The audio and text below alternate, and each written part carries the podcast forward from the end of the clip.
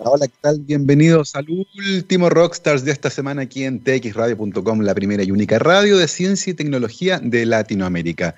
Viernes 16 de octubre del 2020, estamos cerrando la semana acá en Santiago con un día bastante primaveral, algo de nubosidad alta, una agradable temperatura, muchísimo movimiento en la calle. Hace una hora atrás el Ministerio de Salud entregó el balance diario que entrega desde hace algún tiempo eh, a través de su sitio web y por redes sociales informándose de 1.689 nuevos casos confirmados por PCR de este coronavirus, 510 de ellos asintomáticos, que son probablemente los más peligrosos porque son personas que se sienten bien, pero andan con el virus en la garganta y eventualmente pueden contagiar a otras personas. Se informó también que en las últimas 24 horas se inscribió el fallecimiento de 95 personas que lamentablemente murieron producto de esta enfermedad en el país, llevando el total a 13.564 en Europa. La segunda ola de coronavirus está dejando récords de casos nuevos diarios.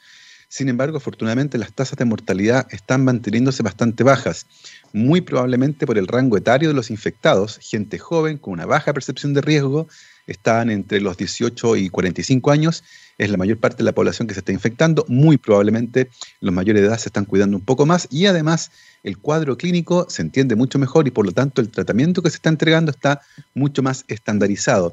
Eso es parte de lo que podría explicar por qué este aumento en el número de casos no ha venido acompañado de una altísima mortalidad como se esperaba en algún momento. También puede tener que ver con que los testeos son muy masivos y muy probablemente el porcentaje de casos totales que estamos detectando el día de hoy se acerca más al real que el que se detectaba al inicio de la pandemia. Eso es nuestro resumen con respecto al estatus de la pandemia por coronavirus en el mundo y ya entramos de lleno a nuestra conversación de ciencia en el día de hoy. Nos acompaña en la transmisión por streaming el doctor Mario Ponce Acevedo, matemático, decano de la Facultad de Matemáticas de la Pontificia Universidad Católica de Chile y con quien estaremos conversando de un interesante ciclo de charlas de ciencia que se llama La ciencia que se comunica. Mario, bienvenido a Rockstars. Hola, Gabriel, muchas gracias, muchas gracias por, por la invitación, gracias por estar aquí de nuevo en Rockstars. Eh, estoy muy, muy contento, muy contento. Em, ahí sí, pues Gabriel. Lo que pasa es que Coloma dijo que eras el Gabriel más bonito de TXS y con los lentes no se notaba, pero ahora sí. Lo que pasa es que además Coloma tiene, tiene, un crash conmigo, eh, algo tiene, le, le, produzco cosas, entonces Coloma es un fan, hay que decirlo, hay que decirlo. Coloma es un fan de este, de este programa y de los tres Gabriel. Pero tiene un fan en la vida. Yo, yo dejé de tener mis fans, yo tuve muchos y muchas, pero ya pasaron los años y esto. lo que quedó, lo que quedó, lo, que, va a pasar. Es lo que hay. Oye, pero no, muy contento, muy contento de estar aquí, que me hayan invitado a hablar de la ciencia que se comunica. Vamos a conversar un poquito de eso, a contarles de esta iniciativa, que es una iniciativa más de divulgación científica, pero que nosotros como, como uno vive en una burbuja en general, todos vivimos en burbujas sanitarias o en burbujas mediáticas o en burbujas sociales, eh, vemos un tremendo eh, bombardeo de iniciativas de divulgación científica, pero qué bueno es porque eso quiere decir que al resto de la comunidad, al resto de la población algo le estará llegando. Por ejemplo, yo veo, a mí siempre me aparecen en mis redes la, la, conferencia de cultura científica de la Andrés Bello que está organizando tú, me parece espectacular. Le digo, oye, que hay harto de esto, pero después hablo con mi mamá o con las amigas de mi mamá y no lo ven. Entonces, es bueno que vayamos generando nosotros una tremenda explosión. Porque a veces los colegas me dicen, Mario, ¿para qué están haciendo otra, otra iniciativa más de divulgación científica si hay tanto? Oye, pero nosotros creemos que es harto, pero esto es como un chorreo, del chorreo malo, del chorreo malo económico, pero es como un chorreo de divulgación científica que mientras nosotros estamos saturados de eso, probablemente a las capas que no están en contacto directo con la, con la ciencia le esté llegando algo. Así que estamos contentos con eso. Exactamente, de hecho están así que muchas veces cuando se organiza este tipo de actividades masivas, tremendamente interesantes, siempre hay mucha gente que dice, oye, yo no me enteré. Y uno y cree que saturó a todo el mundo con publicidad por todas partes, pero siempre falta. Así que efectivamente, y vamos a conversar de hecho de varias iniciativas, incluyendo por supuesto la ciencia que se comunica, porque en la Católica además hubo un ciclo de charlas súper interesantes en física, eh, los Golden Webinars, que estuvieron muy, muy buenos. Así que vamos a hablar de ese tipo de iniciativas. Pero antes de comenzar la conversación de ciencia y de comunicación científica, cuéntenos un poco, Mario, eh, cómo estás viviendo la pandemia, cómo te ha pegado desde el punto de vista tanto familiar como laboral. Porque tú además tienes un cargo muy particular, eres decano de una facultad. Eh, y por lo tanto, muy probablemente te toca recibir mucha información con respecto tanto a los estudiantes como a los profesores. ¿Cómo están viviendo este proceso?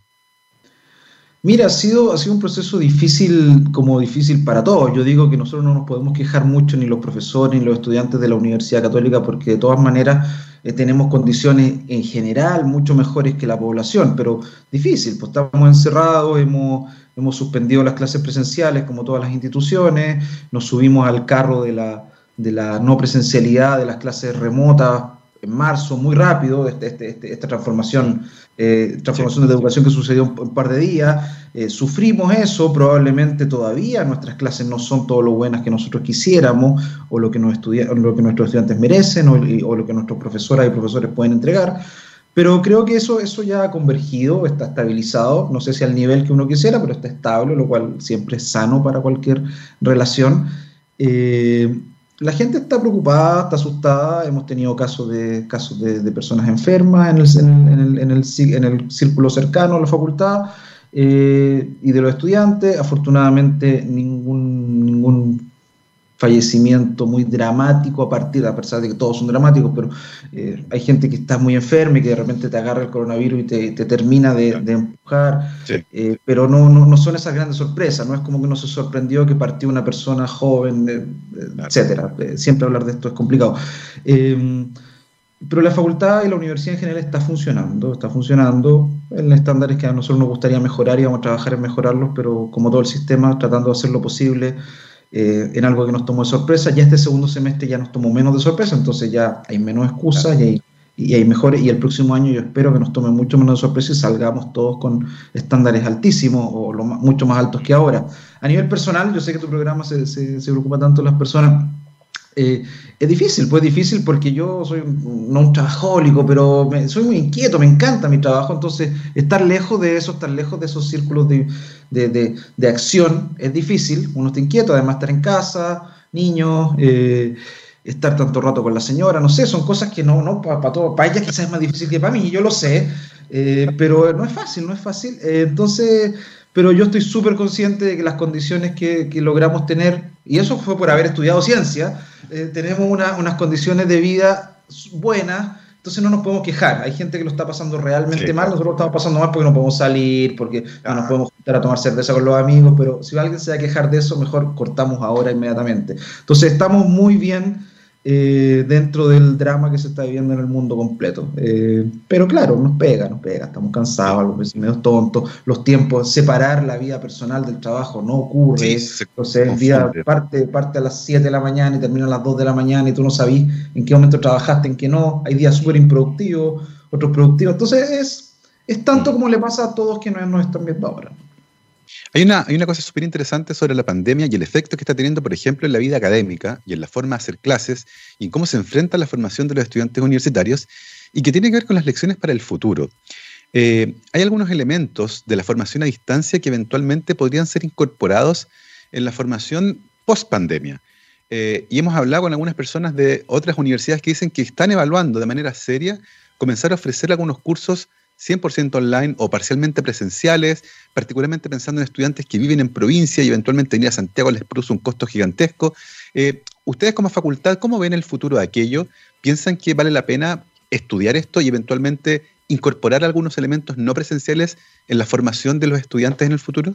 A ver, sí, todo lo que dijiste, por supuesto, lo estamos considerando, desde cursos 100% online, ni siquiera remotos, haciendo la distinción de que remoto sí. es que yo. Ahora estamos en, una, estamos en una actividad remota, pero no es online en el sentido de que no es sincrónica. Nosotros estamos pensando en generar cursos online, cursos de las mallas. De hecho, el, el curso que a mí más me gustaría es el curso que se llama Precálculo, que es un curso de aprestos a los cursos de matemática avanzada, y que lo toman 2.800 personas en nuestra universidad, y que es un curso que son commodities. Si bien yo se los puedo vender a las personas que nos están mirando como que si no lo toma con nosotros no va a aprender precálculo, no es verdad. O sea, es, son, son, son, en general contenidos commodities de matemáticas. Es decir, que, que, no importa dónde los obtenga va a ser más o menos lo mismo. Mm. Eh, y que los tenemos que enseñar. Ojalá se enseñara en, en, la, en el periodo escolar, supone que está el programa, pero no, no está claro. ocurriendo, no, no, entremos ahí. Nosotros tenemos que hacer ese trabajo. Eh, pero creemos que se podría hacer de una manera mucho más estandarizada, de, de, mejor calidad, online, en que estudiantes que ya lo manejen lo puedan saltar saltar. Estamos trabajando para eso. Nosotros queremos, de hecho, salir en marzo del 21 ya con un piloto que de una escala súper grande. O sea, si un piloto afecta a 2.800 personas, no un piloto. Eh, pero queremos salir con eso. O sea, queremos convertir algunos cursos, commodities que le llamo yo, especialmente los de la primera capa de, de formación en online. Y por supuesto, tener características remotas en el resto de los cursos. A ver, Vamos a, vamos a mantener, por supuesto, la, la presencialidad que es maravillosa, es maravilloso mirarse, la relación de los, con los estudiantes que se produce en la puerta de la sala, en, la pregunta, eh, esa conversa que se produce en el pasillo cuando vais caminando y te, se, te reúnen, se, te rodean los estudiantes y te van preguntando cosas y a veces ahí van apareciendo cosas. O sea, la universidad no es solamente el contenido, sino pasémonos a Next University o a, o a alguna cosa online o a Google University. La relación de personas es súper relevante. Bien, pero hay momentos en cuando uno tiene un curso, con, cuando nosotros estamos en la sala con 200 personas enseñando cosas súper elementales, es, atacar al sistema, es pedirle a los estudiantes que se levanten temprano, colapsen el metro, lleguen a salas, y a veces son salas que nosotros tenemos buena instalación en la Universidad Católica, creo que son de las mejores, pero aún así yo a veces me paro al final de una sala y miro, y un viejito como yo ya no ve la pizarra, pues entonces yo le digo a los cabros, ¿veis algo de aquí atrás? Me dicen, pucha, no muy bien, profe, pero llegué tarde y me tocó la última fila. Entonces, eso yo creo que lo podríamos mejorar mucho, especialmente cuando son contenidos que son de hace 300 años, que ya hay mucha gente que logró destilar, entregarlos de manera online. Y hay otros que evidentemente necesitan estar ahí interactuando, compartiendo, eh, eh, debatiendo, en ciencia, digo yo, no me refiero a ciencias sociales o de hecho, debatir en ciencia, debatir en matemática y todo, necesitáis tenerlo ahí delante. Entonces vamos a mezclar. Y hay otras cosas, por ejemplo, que también van a, van a servir. Nosotros tenemos investigadores, profesores, yo mismo, tú mismo, que de repente tenía una conferencia importantísima en Alemania la próxima semana. Entonces, en general uno decía a los alumnos, chiquillas, chiquillos, podemos suspender el curso por una semana. Ahora quizás no lo vaya a hacer, le decir, chiquillos, chiquillas, las clases de la próxima semana, como voy a estar en Alemania dando una conferencia, las vamos a tomar vía remota. Claramente, eso no puede pasarse para la punta que el profesor se la pase en, gira, en su gira científica y nunca haga clase. Pero esa es la única ventaja de la disminución de fondos. Como podemos viajar menos ahora, eh, esto no va a ocurrir. A ver, uno se lo toma para la talla, pero no es talla, pero es. Eh, hay muchas posibilidades, desde que te permite parchar una clase o te permite hacer cosas eh, de repente. Tiene una reunión, yo como decano a veces le digo a mis alumnos, dice, que el próximo jueves no puedo hacer en la clase a las ocho y media porque todos tenemos una reunión a las 10 en el centro. Ahora quizás lo voy a poder irme un café al centro y hacerle la clase. Creo que vamos a poder parchar con lo remoto, pero también tenemos el otro extremo, que es eh, dar, asumir que quizás que esté yo haciendo la clase de sucesiones, que es una materia súper elemental, de, de, de sumatoria, a, 200 estudiantes a las 8 y media que colapsaron el campus, que yo agarré mi auto y todo, es una tontera. Y que mejor que yo grabe unos buenos videos y tengamos ayudantes y una estructura de apoyo y que los chiquillos la tomen en su casa. ¿sí? Exacto. O sea, creo que está en eso y lo vamos a implementar ya. Eh, es maravilloso, me, produce una, gran felicidad escuchar que esta opinión es bastante transversal, eh, con invitados que hemos tenido que, tienen cargos relevantes como decanos, directores de escuela. Eh, es un pensamiento que está ahí, aprovechar en el fondo esta crisis para tomar los elementos que sean positivos y que eventualmente sirvan para mejorar la vida tanto de los académicos como de los estudiantes, lo que ciertamente va a ser provechoso para, la, para todo el mundo finalmente. Eh, pasando ya a nuestra conversación del día de hoy. Eh, cuéntanos un poco eh, qué sabes de esta iniciativa, la ciencia que se comunica, de su génesis, cómo nace, qué objetivos tiene, cómo, cómo finalmente toma forma y se despliega como una, una oferta más eh, que se entrega a la comunidad para que se pueda conectar con lo que ocurre dentro de las universidades, que a veces están en un territorio medio opaco. Uno ve, sabe que ahí pasan cosas choras, pero no sabe qué cosas ocurren ahí. Sí, mira, la ciencia que se comunica es un, es un, digamos, una cristalización de un deseo de mucha gente. O sea, tú, yo, yo como, como investigador, no como decano, como investigador, como persona, me, encontré, me encontraba con mucha gente dentro de la UCE. Esto es una actividad que hasta el momento la estamos metiendo dentro de la UC y tengo una muy buena razón para eso. Eh, y es que la Universidad Católica tiene muy buenos investigadores e investigadoras, tiene una actividad científica potentísima, pero no teníamos nada, ningún paraguas, ninguna manera que nos aglutinara a aquellos que estábamos interesados en no solo investigar bien, sino que comunicar lo que estábamos haciendo y comunicarlo en un lenguaje eh, adecuado para que tuviese el impacto que tiene que tener la ciencia, que es mejorar la calidad de vida de las personas. Y donde no solo me refiero a, descubrir la vacuna, que sería fantástico, también compartir un conocimiento científico solamente por el hecho estético o cultural también es mejorarle la calidad de vida a las personas. Entonces, esas, esas inquietudes que tú te las encontrás en tus invitados, tú mismo en tu universidad, yo en la mía, la veía mucho en la UC, pero no, no estábamos conectados, no teníamos un centro de comunicación de la ciencia como el que tiene el Andrés Bello, la Universidad Autónoma, eh, ya no tenemos un par Explora desde hace unos años. Entonces, eh, en la UC, que era tan potente, no había una, una iniciativa así, todavía no hay en el sentido formal. Entonces, yo mismo empecé a a tratar de usar un poco mi cargo, eh, usar que uno con estos cargos puede movilizar a más gente. Me encontré con otras personas, los profesores de la Facultad de Comunicaciones, del curso Comunicar la Ciencia,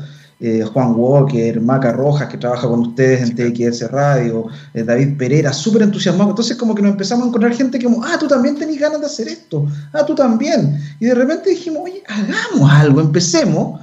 Y claro, el ideal para nosotros sería crear un centro interdisciplinario de investigación con estructura, con financiamiento, con actividades, eh, una vicerrectoría, he pedido yo al rector. O sea, está bien, pero como esas cosas al final son una conclusión, yo dije, ¿por qué no hacemos algo? Pongamos la carreta delante de los bueyes esta vez. ¿Sí? Entonces, pongámosle un nombre choro, y eso en la ciencia que se comunica fue la gente de comunicaciones que lo, lo, logró. Pongamos un nombre choro, busquemos un look and feel y pongamos algunas actividades que empiecen a a que esto empiece a ocurrir. Por supuesto, la actividad va hacia el público, pero tiene un objetivo para adentro también, que es decirle a esta comunidad la católica es gigante, oye, estamos haciendo algo. Porque muchos profesores dicen, oye, qué bueno que la universidad haya decidido hacer algo en comunicación de la ciencia. Le digo, todavía no lo decide. Lo que estamos haciendo es que un grupo de personas que somos la comunidad decidimos que vamos a echarle para adelante y vamos a sumar y esta cuestión va a tener una inercia tan grande, tan maravillosa, que la universidad va, se, se se cristaliza, ocurre en sus personas, entonces va a terminar ocurriendo. Entonces creamos estas dos actividades, así es que se comunica el paraguas, el nombre, y debajo pusimos dos actividades que tienen que ver un poco con qué es lo que queremos hacer. Nosotros no queremos solamente hacer eh, exhibicionismo de la ciencia que hacemos. ¿Sí? Porque eso al final es vanidad, no es mala la vanidad, ¿ah? todos, tenemos algo de vanidosos en esto, pero entonces hicimos el ciclo de charlas porque atrae a público masivo y toda la cuestión, y es choro, es bonito, pero además creamos al mismo tiempo un taller de comunicación científica, es decir, los profes de la Facultad de, de Comunicaciones están creando, dieron un taller, lo están dando, que ocurre al mismo tiempo con las charlas, eh, y ese taller además lo certificamos, o sea, pasó por educación continua, entonces los alumnos van a llevarse el certificado de que tienen un curso. Y, además esos alumnos, que de hecho lo abrimos gratis, el curso, lo está financiando un proyecto anillo, el proyecto New Trends in Ergodic Theory, eh, en que yo también participo. Eh, es, ese curso lo abrimos, postularon 400 personas, así que cerramos las postulaciones. No es que solo 400 hayan postulado, porque las cerramos para que no hubiesen miles de personas que después se iban a sentir frustradas por no haber sido aceptados. Aceptamos 80. Y creamos dentro de esos 80 una cohorte, ¿sí? eran, eran, no sé, 42 mujeres, 38 hombres, gente de provincia, gente de Santiago, gente de fuera, periodistas, científicos, estudiantes. Entonces armamos una cohorte para que, para que esta cuestión ocurra. Esto tiene que ser de comunidad. El comunicar la ciencia es de comunidad, desde comunicadores, desde público, desde científicos, por supuesto. Entonces, lo que hemos venido haciendo el ciclo de charla, este taller, y es un poco la, el sabor que le queremos dar a esto de comunicar la ciencia, que es no solamente el exhibicionismo de mira qué linda la tecnología que hago, mira cómo lo hacemos, mira qué inteligentes somos, no es. Esto tiene que haber reflexión académica desde las comunicaciones de las personas y, queremos hacer más cosas. Queremos hacer un encuentro de todos los que, de todos los que estamos interesados en este tema entre la universidad. Queremos, queremos hacer talleres de teatro, de expresión para científicos. Queremos poder eh, influir en los cursos de pregrado. O sea, queremos que haya una, una, todo, lo que es hacer universidad, que es hacer docencia, pero hacer investigación, hacer extensión, hacer gestión, hacer administración. Todo eso es universidad y hay que hacerlo en el tema. Oye, súper interesante, qué bueno ver eh, que estas ideas comienzan lentamente a aprender en varias universidades. Tú lo comentaste, centros formales de comunicación científica, por ahora en Chile hay solo dos, el de la Universidad Andrés Bello, el de la Universidad Autónoma, pero lentamente empieza a aparecer este interés de vincularse con la comunidad, de asumir este rol que las universidades tienen como generadoras de conocimiento, además de poder democratizarlo.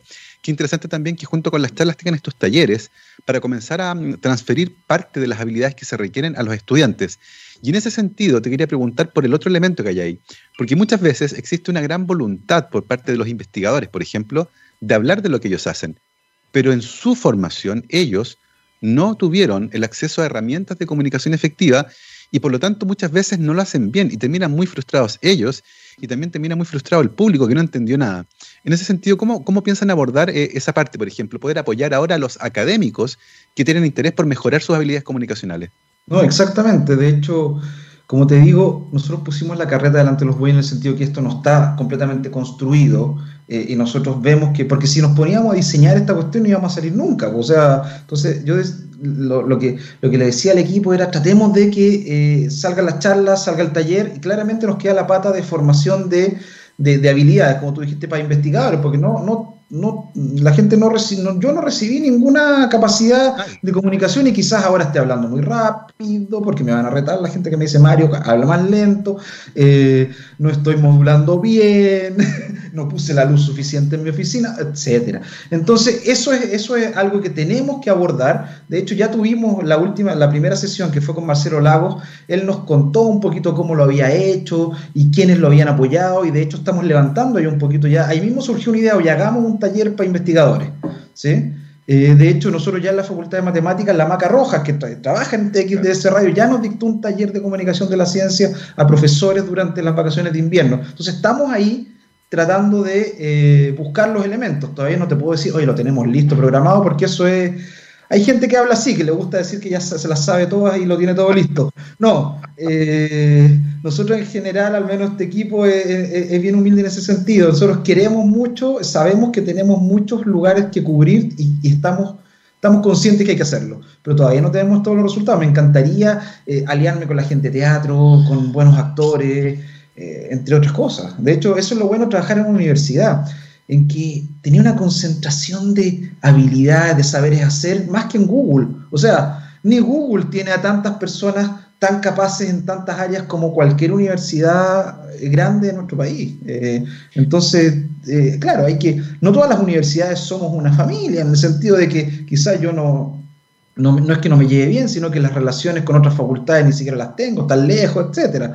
Desde la posición de decano es más fácil tenerla, pero eh, no es que uno dice, oye, ¿por qué no le preguntan a la gente de teatro que le enseñe? Pucha, si la gente de teatro no está ni ahí con esto. Yo no lo estoy diciendo, lo que digo es que no siempre es fácil. Nos pasa a veces, por ejemplo, como en comunicaciones, de repente nosotros estamos inventando la rueda en la Facultad de Ciencias, eh, no existe, por eso la nombro, y de repente la Facultad del lado ya lo tiene hecho, etcétera.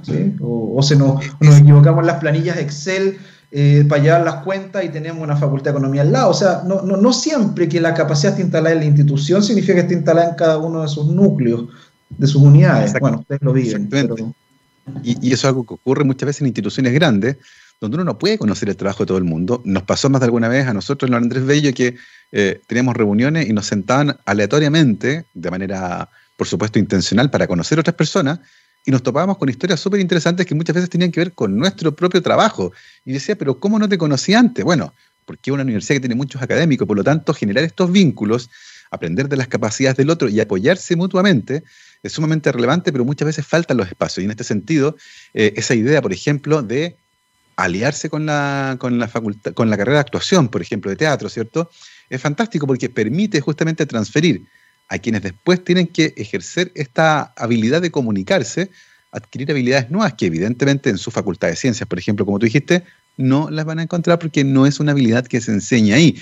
Y, otra cosa interesante, estas mismas habilidades van a servir para hacer mejores clases también, porque muchas veces pasa académicos excelentes, formados en las mejores universidades del mundo, y no hacen buenas clases porque nunca les enseñaron a hacer clases. Son muy buenos en lo que saben, pero les cuesta entregarlo. Así que fantástico lo que nos estás contando, este plan que tienen para fortalecer la formación en comunicación, tanto para estudiantes como para académicos, y además eh, generar este ciclo de charlas, todo parte de este paraguas grande que se llama La ciencia que se comunica, de lo que estamos conversando el día de hoy con el doctor Mario Ponce Acevedo, que es matemático, decano de la Facultad de Matemáticas de la Pontificia Universidad Católica de Chile, y uno de los cerebros que está detrás de esta idea, que logró aglutinar a otras personas interesadas también como por ejemplo nuestra querida Maca Rojas, que trabaja ahí en la Facultad de Comunicaciones de la Católica, para poder sacar adelante este fantástico proyecto que ojalá existiera en todas las universidades de nuestro país.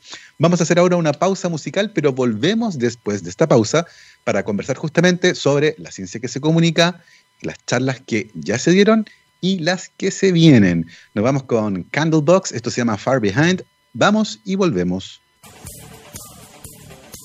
12 con 35, estamos de vuelta aquí en Rockstars de txradio.com, científicamente rockera, y el día de hoy estamos conversando con el doctor Mario Ponce Acevedo, matemático, decano de la Facultad de Matemáticas de la Pontificia Universidad Católica de Chile, charlista de la ciencia que se comunica, evento del cual hemos estado conversando, que más que un evento es una iniciativa que tiene varias patitas, una de ellas tiene que ver con la formación de habilidades en estudiantes, en comunicaciones por supuesto, y la otra tiene que ver con este ciclo de charlas en las que por supuesto Mario va a participar. Eh, cuéntenos un poco Mario, eh, ¿cómo están ocurriendo estas charlas? ¿Qué puedo hacer yo si quiero participar eventualmente? Eh, ¿Y cómo han salido hasta ahora? Mira, el ciclo de charlas consta de ocho charlas y empezó recién antes de ayer, empezó el 14 de octubre, antes de ayer, los miércoles, ocurren todos los días miércoles de aquí al 2 de diciembre, inclusive, o sea, todos los miércoles, si usted quiere, a las 7 y media, usted pincha TXS Radio o pincha el canal oficial de la U Católica en YouTube y va a ver la charla de la ciencia que se comunica. Dura una hora, no más, la charla misma dura 45 minutos, hay una pequeña introducción de los presentadores y hay una sección de preguntas, o sea, es una charla de divulgación científica clásica. Lo que no es tan clásico es que nosotros creemos es de excelentes, al menos hay siete de los ocho expositores que son excelentes y fantásticos. ¿sí? Son ocho expositores, el octavo soy yo, ¿sí? Entonces, entonces, no voy a decir, vendría de muy cerca la recomendación. Entonces hay siete de los ocho, hay cuatro investigadoras, cuatro investigadores de la UC eh, que no, no, solo son, los escogimos porque son muy buenos, muy buenos investigadores, que hacen muy bien sus papers, sino que además eh, eh, tienen un interés genuino y tienen algunas habilidades que los caracterizan para comunicar, contar la ciencia o que la ciencia se comunique a través de ellos, que yo creo que es lo que andamos buscando. Eh, de hecho, partimos, partimos con una sandía hipercalada, yo sé que es trampa, ¿no? Pero partimos con Marcelo Lago, pues cuando hicimos la cuestión dije, es que Marcelo tiene que partir, pues, o sea, cualquier, cualquier problema que ocurra, Marcelo lo va a arreglar, o sea, cualquier, cualquier luz que se nos apague por atrás, basta que él, él, va a saber salir del paso, va a traer a la gente y efectivamente así fue. Entonces, claro, partimos con Marcelo Lagos, que todo el mundo lo conoce, eh, pero es interesante también ponerlo como un investigador, como alguien que hace ciencia en esto, porque Marcelo se ha ido él disponiendo como un informador, comentador y todo, pero él es un investigador de la, del, del, Instituto de Geografía de la Universidad Católica, tiene sus proyectos Fondesit, MIDE y todo, o sea, es realmente un científico que además tiene un interés maravilloso por contarnos eh, sobre, sobre geografía, sobre desastres naturales y terremotos esencialmente, pero también tenemos un ciclo súper bueno. Este próximo miércoles, 21, 19 30 horas, la charla de Juan Carlos Muñoz. Juan Carlos Muñoz es un ingeniero en transporte notable, y no solamente un ingeniero en transporte notable, es hoy en día el director del Instituto para el Desarrollo Sustentable de la Universidad Católica.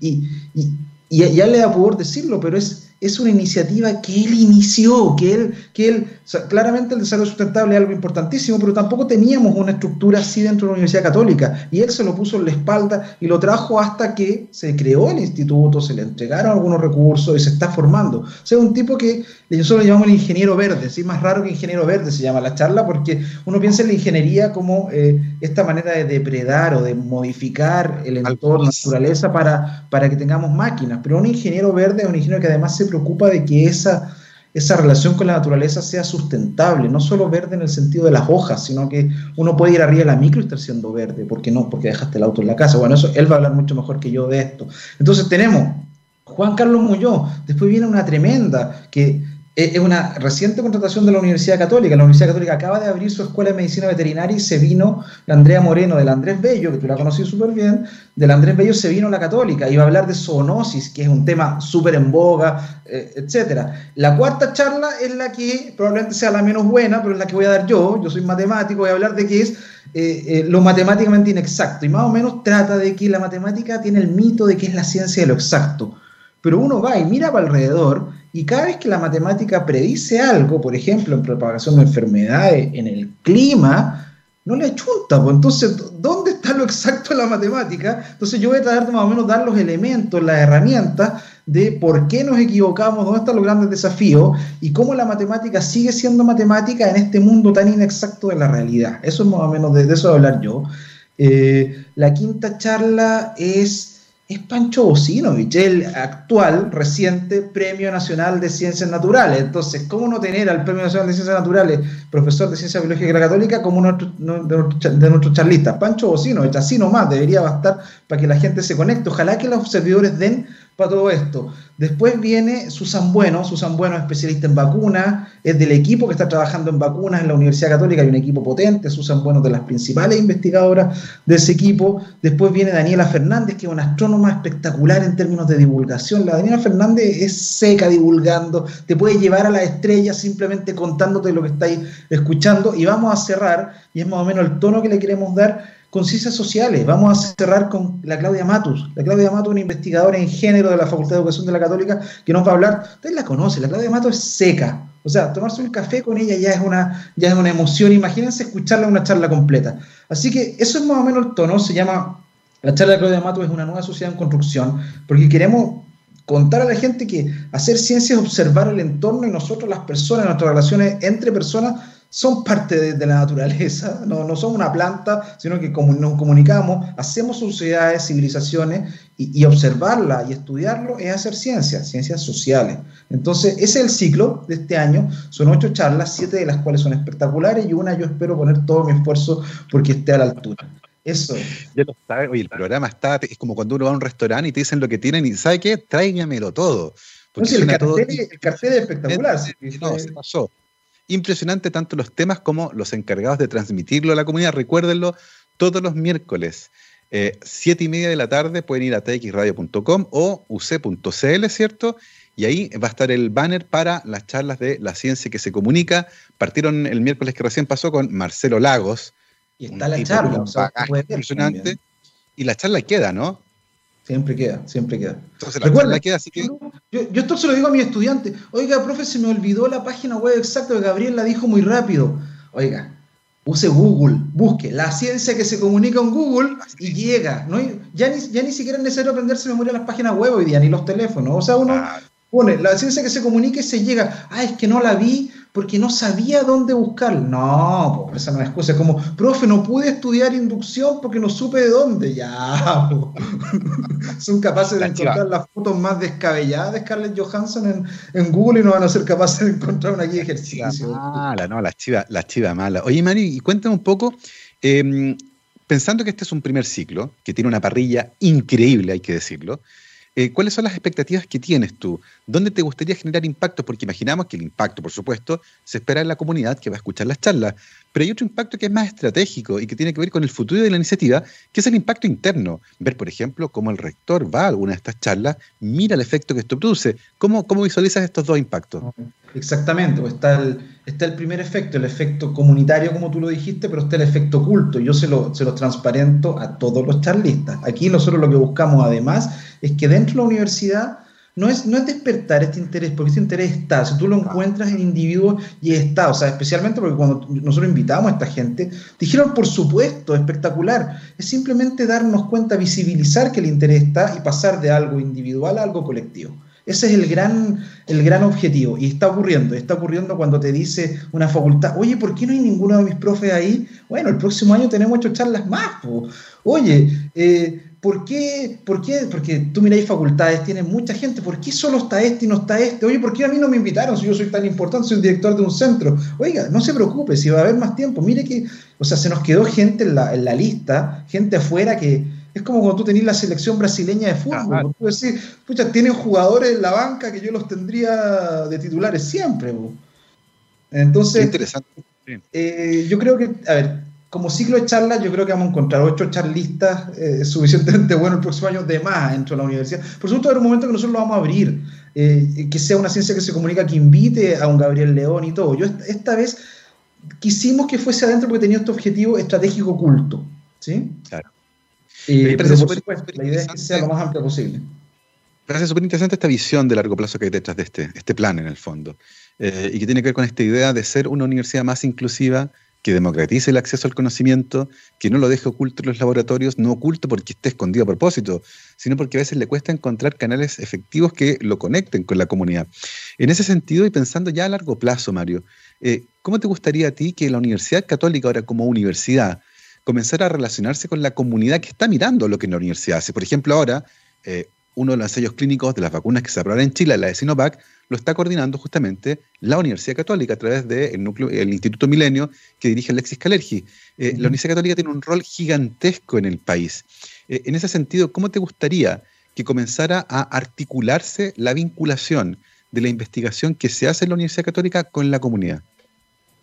A ver, yo, yo no, no, no, quiero decir cómo me gustaría que se haga, porque creo que la Universidad Católica articula en muchos aspectos, y en muchos aspectos muy bien, su relación con lo público. De hecho, una de las declaraciones que hace la Universidad Católica es, es el interés por el impacto público, desde el rector hasta las autoridades. O sea, se, se dice, se declara, y no solo se declara, sino que en muchos sectores funciona muy bien. O sea, en el sentido del equipo de Calergi, de hecho Susan Bueno trabaja, trabaja en ese equipo también, una de nuestras charlistas. Eh, eh, es notable lo que están haciendo. Lo que nosotros queremos contribuir, eh, sumar, es a cómo vamos a articular el cómo se cuenta esto. ¿sí? Porque el impacto público tiene, tiene, dos, tiene dos, al menos dos, dos direcciones. Uno es que te mejore la vida. Imagínate que no te lo contaron, que Calergi no te dijo pero, y no salió en ninguna noticia, pero sí llegó la vacuna en, en abril del próximo año o en, mayo, y te vacunaste y, estamos más sanos, y, y, somos como héroes,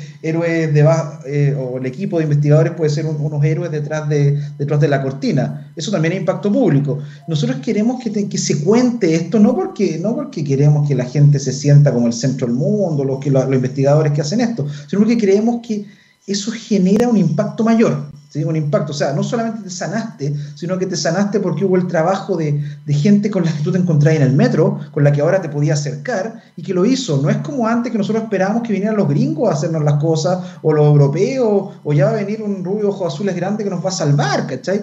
No, eh, el, el hecho de que nuestros hijos, nuestra familia, nuestras personas, las personas que vemos, las personas que queremos, el país, y cuando digo país no me refiero a, este país etéreo de la bandera, el país es la gente con la que uno se encuentra, la gente con la que estamos hablando, que todos ellos tenemos acceso a hacer esas contribuciones. Y que son esas personas las que hicieron. Y que de repente, no sé, te debe pasar a ti cuando hay por la calle, la gente te ve y ya te empieza a reconocer y dice, oye, pero este, este loco que yo veo en la tele, entre comillas, lo, toma el metro conmigo, toma la micro conmigo, anda en bicicleta conmigo, entonces te hace sentir mejor persona te hace sentir una persona un poco más conectada con lo importante, con lo, con lo elevado. Entonces, eso es importante. Eh, también la vacuna, pero el contar. Y cuando tú contáis, no solamente contáis para exhibir o para convencer a alguna agencia que te suba los presupuestos, sino que contáis porque queréis compartir. Es como un chiste bueno. No sé si les pasa a ustedes cuando de repente eh, eh, leen un chiste bueno, ven un meme bueno, se ríen, pero lo primero que quería hacer es agarrar y este lo queréis mandar porque queréis que la gente que quería, a la que le tenía aprecio, también se ría. Entonces, cuando uno vive en un país, en una comunidad, uno quiere a la gente. Algunos los queréis más, otros los queréis menos, ¿sí? Pero igual le tenías aprecio a la gente. Es como cuando andáis fuera del país y te encontráis con un chileno, como que hasta lo saludáis porque te dan... Entonces, ese cariño que tú le tenías a la gente, ¿sí? Que, bueno, a veces uno oye a algunas personas, pero en general uno le tiene cariño a la gente, eh, se expresa a través de compartir cosas buenas con ellos. Y, ciencia es una cosa buena. Entonces la quiero compartir, la queremos compartir. Es como un chiste bueno, que te lo sabís, te lo aprendís porque querés contarlo. Claramente querés ser el centro de atención en la reunión, en el asado, querés que la gente se ría, pero también te gusta que se rían, porque te gusta hacerlos felices. Y dijiste algo que me pareció súper interesante, que era que también nos ayuda a, sentirnos mejor eh, como, como país. Y es interesante porque durante la pandemia, por ejemplo, eh, este país aprendió que podía fabricar respiradores mecánicos. Eh, aparatos de tratamiento médico sumamente sofisticados, muy caros, que durante la pandemia los países se robaban. Recuerden que los aviones aterrizaban y confiscaban los respiradores que iban ahí porque iban a otro país. Una cosa impresionante. Y nosotros nos dimos cuenta que éramos capaces de fabricarlos. Eh, y ya al principio de la conversación conversamos acerca de los efectos positivos que la pandemia ha tenido, por ejemplo, en la planificación de las clases de futuro. Pero ahora pensando en el efecto que puede tener en esto de darse cuenta de lo buenos que somos y de lo importante que es la comunicación científica para eso, que es lo que se relaciona con esto, sentirse bien como país. Eh, ¿Cómo visualizas, por ejemplo, el impacto que puede tener en, este lado, en el de la ingeniería, por ejemplo, en el de la medicina?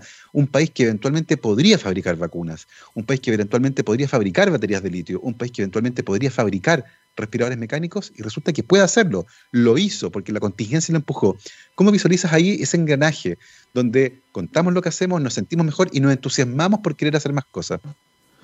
Pucha, mira, yo lo veo súper optimista en el sentido de que las posibilidades van a estar, pero soy pesimista, quizás tiene que ver por estar encerrado tanto tiempo, en que, en que a uno le dan ganas, y por favor que esto no salga de aquí, de que la pandemia siga solo para que estemos en, esta, en este momento de emergencia y ser tan generosos con nosotros mismos. Pero yo creo que la pandemia se va a acabar y vamos a volver a las mismas lógicas transaccionales y de mercado que no nos permitieron hacer nunca un respirador mecánico, salvo cuando fue urgente, y cuando fue tan urgente que veíais que te iba a tocar a ti, ¿cachai? Y, y, que, que, no sacáis nada con tener toda la plata del mundo, porque te iba a morir igual si no teníais el, si no estaba el respirador. Solo en ese momento saltamos barreras y dejamos de tener esos formularios imbéciles que tienen a veces algunos proyectos, en que, que, que para postular un proyecto hay que llenar una cantidad de tontera y formalidad y que si no pusiste con negrita, yo he quedado fuera de proyectos grandes porque no puse con negrita una línea. Entonces, claro, todo eso se levantó, dejamos toda esa burocracia pelotuda de lado y nos preocupamos del fondo que era hacer los respiradores, hubo colaboración y se puede. El talento está, ¿sí? El, el, gran laboratorio, el gran talento, la gran ventaja científica que tiene este país no son sus cielos, a pesar de que es maravilloso, es lo que está aquí adentro de las personas pero no lo dejamos funcionar porque le ponemos un montón de barreras, a veces, a veces por maña y otras veces porque nos interesa, digo nos, porque todos somos responsables un poquito, eh, de que la cosa sea más lenta. Eh, yo no soy tan optimista, yo creo que esto no va a cambiar el mundo hacia un mundo de o sea, un país, hacia un Chile de colaboración, lo que es claro que se puede, pero nosotros sabíamos que se podía, si tú cuando hacís clase veis los talentos de los cabros que tenéis, o sea, tú cuando, cuando agarráis un chiquillo de una escuela de ingeniería, de, ciencias nuestro, no tienen nada que envidiar a los compañeros que uno tuvo en Francia, en Brasil, eh, no nada a esa edad. Entonces, eh, era más o menos, si alguien, no, si alguien se viene a enterar ahora de que había talento en Chile, pucha, qué pena por usted, pues. ¿sí? Si el talento estaba. Eh, claro, se, se bajaron barreras y se generó esta interacción pero se generó porque nos dolía, porque todos teníamos miedo y lo seguimos teniendo de que nos podemos morir mañana. Cuando ese miedo empieza a desaparecer, yo temo de que podemos volver a una situación muy parecida a la anterior, especialmente cuando la reacción del gobierno, por ejemplo, es bajar los presupuestos de ciencia. O sea, si, si fuese la línea que tú decís, Gabriel, o lo hubiésemos duplicado los presupuestos, oye, hay talento, aprovechemos. Y la reacción es, bajémoslo. Entonces tú decís, eh, creo que desgraciadamente en esta vuelta Mario tiene más razón que Gabriel, porque lo que nuestra condición humana nos dirige hacia esa volver a, la normalidad, donde la normalidad es no aprovechar el talento. Fíjate que en Australia pasó lo contrario. En Australia se dieron cuenta lo importante que era tener científicos bien preparados, bien equipados, y el presupuesto del otro año, están en la misma crisis económica que nosotros, porque el mismo planeta subió. Subió porque esa es la justificación. Nos dimos cuenta que es necesario formar talentos, tener buenos equipos, tener científicos preparados, porque en estos casos estamos solos. Eh, no podemos esperar que venga un superhéroe, como tú dijiste, de afuera a rescatarnos. Nos tenemos que rescatar solos. Eh, y por lo tanto, sin recursos cuesta un montón. Y ciertamente el panorama para el próximo año, desde el punto de vista presupuestario, no pinta muy bien. Ciertamente se han tomado decisiones que apuntan en la dirección opuesta. Eh, y por lo tanto, chuta, es un llamado de alerta para eventualmente lo que se consiguió, ese cambio de mentalidad, se darse cuenta no se pierda y no se diluya cuando la emergencia pase. Eso sería probablemente lo peor que nos puede ocurrir, pasar por una crisis de esta naturaleza y no aprender nada y volver al punto de partida donde está. En ese sentido, para, seguir siendo pesimista, no es la primera crisis que pasa este país. O sea, este es un país que está, eh, niño, que está típicamente expuesto a crisis. Tuvimos un terremoto gigantesco el 2010, hace 10 años y de ahí, al menos lo que uno hubiese esperado es que fuésemos capaces de, construir casas de emergencia rápidamente. No me refiero a las casas, a las mediagas, la mediagua, que es muy digna cuando, cuando se hace de corazón, pero esa no es la casa de emergencia que uno... Y, y a la larga, y todavía hay, localidades que ni siquiera están reconstruidas. O sea, esa capacidad que el mismo presidente Piñera en ese momento dijo, deberíamos convertirnos en mejor que Australia en construir casas prefabricadas de alto nivel y todo. Y hoy día nos demoramos meses en hacer un, un galpón. O sea somos todos responsables. ¿eh? No, esto no, hay que echar la culpa al padre, al padre gobierno, al padre Estado, porque el padre gobierno, el padre Estado, por ejemplo, está formado por ex profesoras y profesoras de mi universidad y de la tuya y de la otra. O sea, somos todos responsables y probablemente uno hay, hay subsecretarios que van a llegar en un momento que van a decir, uy, ese cabrón fue alumno mío, uy, no le enseñé nada. Eh, creo que todos somos responsables y tenemos que insistir en esto. Pero hemos vivido otras crisis, hemos tenido otras oportunidades y no las hemos aprovechado. Y en el momento de la crisis misma éramos todos solidarios, amigos, y vamos para allá y construyamos los ventiladores y construyamos las casas, y ya cuando la cosa empieza a decantar un poco, cada uno empieza a cuidar su terreno, eh, intereses políticos e intereses económicos, en la mayoría de los casos súper mezquinos, y terminamos siendo el mismo país que saca piedras verdes y amarillas del norte. Por eso es importante contar la historia del país, ¿cierto? Para que no se nos olvide esto. Es importante repetirlo. Y en ese sentido, comunicar esa historia de manera adecuada permite ciertamente generar un relato que nos permite identificar de dónde veníamos hace poco y hacia dónde eventualmente queremos ir. Eh, lo que nos reconecta de nuevo con el tema de la conversación. Eh, estas habilidades de comunicar que están tratando de formar con esta iniciativa, la ciencia que se comunica, que tiene estos dos ejes, la formación de estudiantes por un lado eh, y las charlas por otro. Hablamos de las charlas, ocho charlas espectaculares, ya fue la primera el miércoles pasado, ¿cierto? Miércoles 14 con Marcelo Lagos, siete y media de la tarde, todos los miércoles de aquí en adelante. Eh, y la otra pata, tuvieron 400 postulantes al curso, eh, solo 80 pudieron inscribirse. ¿Cómo visualizan este curso hacia el futuro? ¿Va a ser un curso que se va a dictar todos los semestres? Eh, ¿Dura todo el semestre? ¿Es posible dictarlo varias veces dentro de un mismo semestre? ¿Cómo lo ves?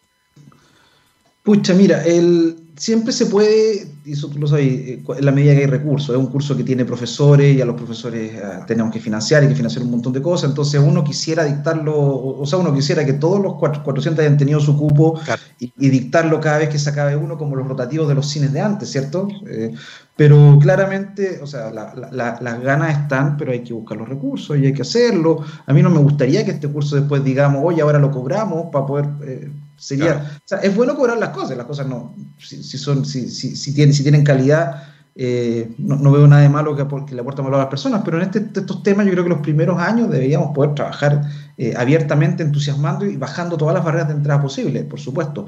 Pagar es una barrera de entrada eh, tremenda para las personas. Entonces, en ese sentido, yo creo que lo podríamos repetir todos los años con una matrícula de 80 personas, que es más o menos lo que se puede trabajar para que, para que sea un trabajo genuino y de calidad con los estudiantes. Si metíamos los 400 en una sala, los profesores no iban a hablar nunca con uno. Entonces, eh, en ese sentido todo pasa por los recursos. O sea, si logramos entusiasmar a más gente, más equipos, más proyectos de investigación, esto está financiado por un proyecto de investigación en este momento, que es el anillo del cual yo, ahí me saco el sombrero de cano, soy investigador, yo soy el encargado de divulgación del proyecto anillo, entonces yo mismo convencí al director, hicimos las gestiones con la NIT para que nos dejaran financiar este tipo de cosas con eso, y se pudo, ¿sí? Con, buena, con bonita letra se consiguen las cosas. Pero, pucha, todo es así, pues, todo es eh, como una gesta heroica, épica. Y yo creo que este tema tiene que partir así, pero no puede quedar así. No hay que romantizar la épica de una tontería. Esto debería ser estructurado y funcionar solo. ¿sí? Debería ser parte de así como tenemos los proyectos Fondesit y uno más o menos entiende que están y eso al menos no se han disminuido. Tenemos mecanismos para eh, entregarnos herramientas de comunicación, porque son tan relevantes como poder hacer un, un experimento, hacer una reflexión o una observación. Exactamente, estoy totalmente de acuerdo. Estamos llegando al final de esta entretenidísima conversación. Mario, recuérdanos, ¿cuándo es la próxima charla? ¿Quién va a ser? ¿A qué hora y cómo la veo? Muy bien, entonces yo le quiero dejar la invitación a todas, a todos, para que se agenden inmediatamente, anótenlo por ahí, pongan un post, rayen la muralla, lo que sea, 19.30 horas del próximo miércoles 21 de octubre, Juan Carlos Muñoz, profesor de la Escuela de Ingeniería de la Católica, director del Instituto para el Desarrollo Sustentable de la Universidad Católica, que nos va a dar su charla más raro con Ingeniero Verde por el canal oficial de YouTube de la Universidad Católica, U Católica en YouTube, por TXS Radio, y si no, búsquelo en Google. 19.30 horas, no hay excusa, miércoles 21 de octubre, segunda charla de la ciencia que se comunica. Lo esperamos. Maravilloso, mira ahí ese guion de comercial de televisión que se mandó nuestro invitado, Mario Ponce Acevedo, matemático y decano de la Facultad de Matemáticas de la Pontificia Universidad Católica de Chile, mi alma mater. Charlista también, dijo que era el más malo de todos los charlistas de este ciclo. No le creo mucho con ese talento que está desplegando el día de hoy. Seguro va a ser una tremenda charla también de la ciencia que se comunica, esta iniciativa de la Universidad Católica, todos los miércoles 19.30, U Católica, canal de YouTube, TXS Radio también la pueden encontrar. Y si no, como dijo Mario, googleen. Eh, Mario, muchísimas gracias por habernos acompañado el día de hoy. Eh, fue una conversación tremenda, tremendamente entretenida. Que tengas un muy buen fin de semana. Adiós. Muchas gracias por la invitación. Buen fin de semana para Por favor. Fue un placer. Nosotros nos vamos, como siempre, con nuestro especial de música All You Need Is Rock. Y el día de hoy con un bandón de esas bandas que me gustan. Uno de los últimos conciertos que vi en Santiago, tres horas en el Estadio Nacional, con esta banda increíble. Nos vamos el día de hoy con The Cure, porque es viernes. Friday, I'm in love. Nos vemos, que estén muy bien. Buen fin de semana. Chao, chao.